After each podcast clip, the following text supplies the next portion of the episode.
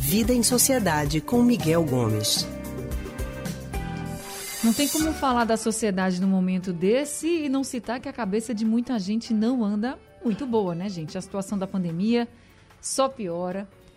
E claro que a gente precisa ter um respiro.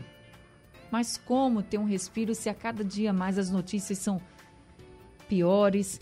Se a cada dia que passa acaba que um vizinho, um amigo, um conhecido é diagnosticado com a Covid ou piora o quadro e você acaba ficando ainda mais assustada com tudo isso.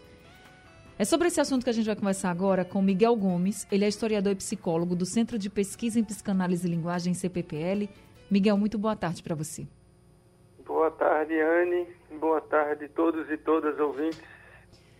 Miguel, o autocuidado, ele pode ser um caminho para esse respiro, para a nossa saúde mental? Sim, o autocuidado ele é importantíssimo, independente da pandemia. Mais ainda nesse momento em que a gente vive sobre, sob uma pressão muito forte, né, do, do medo, do contágio, da morte, e toda essa situação econômica também, que é horrível. Então, esse, esse, né, essa atmosfera tensa, em que coloca a gente nessa posição de medo, é muito importante que a gente crie, né, que a gente desenvolva, é, mais do que nunca, estratégias para ter um autocuidado, né, um cuidado de si, né, aquele cuidado que faz com que a gente consiga é, desligar um pouco do mundo e se ligar a coisas que a gente tem como boas, prazerosas, seria quando a gente fala de autocuidado, Miguel, muita gente pode estar pensando um autocuidado com o corpo, né?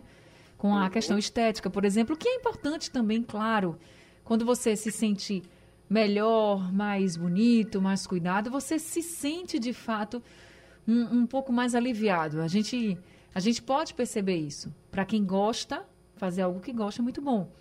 Mas quando a gente fala de autocuidado com a mente, que autocuidado seria esse? É, você tocou num, num ponto importante, Andy, porque muita gente associa essa ideia do autocuidado a simplesmente um cuidado estético, né? Seja físico, ficar com o corpo bonito, mais magro, sei lá, se acha que ficar mais magro é mais bonito, é, sei lá, corrigir algum problema no rosto, não sei o quê.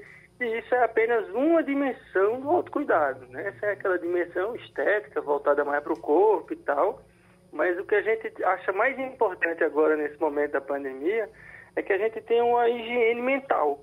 Né? A gente faça algum tipo de trabalho em que a gente se permita né, é, fazer atividades do dia a dia, atividades em casa que sejam prazerosas e de muito lazer, sem a preocupação de estar tá tendo que aprender alguma coisa, estar tá tendo que estudar alguma coisa. Se você conseguir conciliar as duas coisas, ok. Eu digo isso porque durante um período na pandemia, muita gente ficou pressionada, eita, estou na pandemia, estou em casa, então tenho que aprender alguma coisa, eu tenho que fazer um curso, eu tenho que estar tá fazendo algo e não se permitindo não fazer nada. E um pouco dessa higiene mental que eu estou falando é a gente se permitindo fazer nada, nada que seja obrigatório, que seja uma obrigação. É fazer uma coisa simplesmente como se fosse quase que uma meditação, né? Um momento em que você esvazia sua mente, sua cabeça de todas essas preocupações ligadas à pandemia e ao dia a dia e vai se dedicar integralmente a algo da ordem do lazer, do prazer algo que a pessoa goste de fazer e que tire um pouco ela dessa realidade pesada, né, Miguel? Isso, por isso que eu não estou nem dizendo aqui, tem que fazer isso, fazer uhum. aquilo. Porque cada pessoa vai encontrar aquilo que, que lhe gosta, dá prazer, né? que sente prazer. Algumas pessoas vão, sei lá, correr na rua.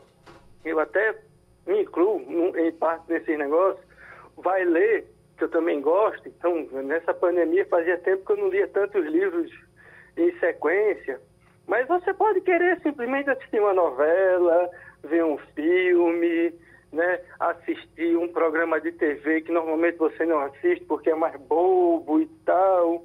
Mas é se permitir fazer coisas que você normalmente ou não tem tempo para fazer, ou não dá para fazer e agora dá. Você vai curtir esse momento de prazer, caminhar na rua com seu pet, né? Vai dar uma volta no quarteirão com a criança, um filho, um sobrinho.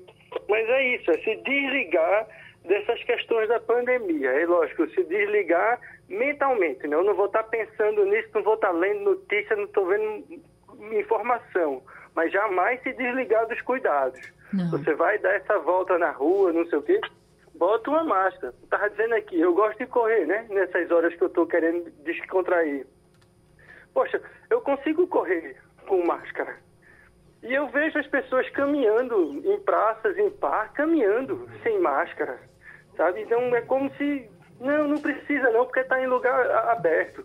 Não é bem assim, ali está circulando muita gente, você pode estar tá contaminando outras pessoas se tiver. Então é importante que a gente mantenha esse tipo de cuidado, mas a gente não precisa ficar pensando e lendo sobre isso o tempo todo. A gente precisa dar um tempo de vez em quando para a gente poder relaxar e curtir um pouco, ainda que de maneira é, é diferente do que a gente estava habituado, a vida. É verdade, viu, Miguel? Cuidem das suas mentes, cuide de você, do seu corpo, se você gosta. Cuide da sua mente também, porque é importante. E assim a gente vai passar por esse momento difícil, se Deus permitir que seja mais curto, né? Porque a gente já não aguenta de fato. Mas enquanto tiver assim, a gente vai com as dicas e orientações aqui de Miguel Gomes. Miguel, muito boa tarde para você e obrigada, viu? Obrigado, Anne. Obrigado, ouvintes. Até semana que vem. Vamos nos cuidar porque ainda estamos num momento muito ruim. É verdade, Miguel. Muito obrigado. Uma boa tarde para você. Até semana que vem. A gente acabou de conversar com Miguel Gomes. Ele é historiador e psicólogo do Centro de Pesquisa em Psicanálise e Linguagem, CPPL.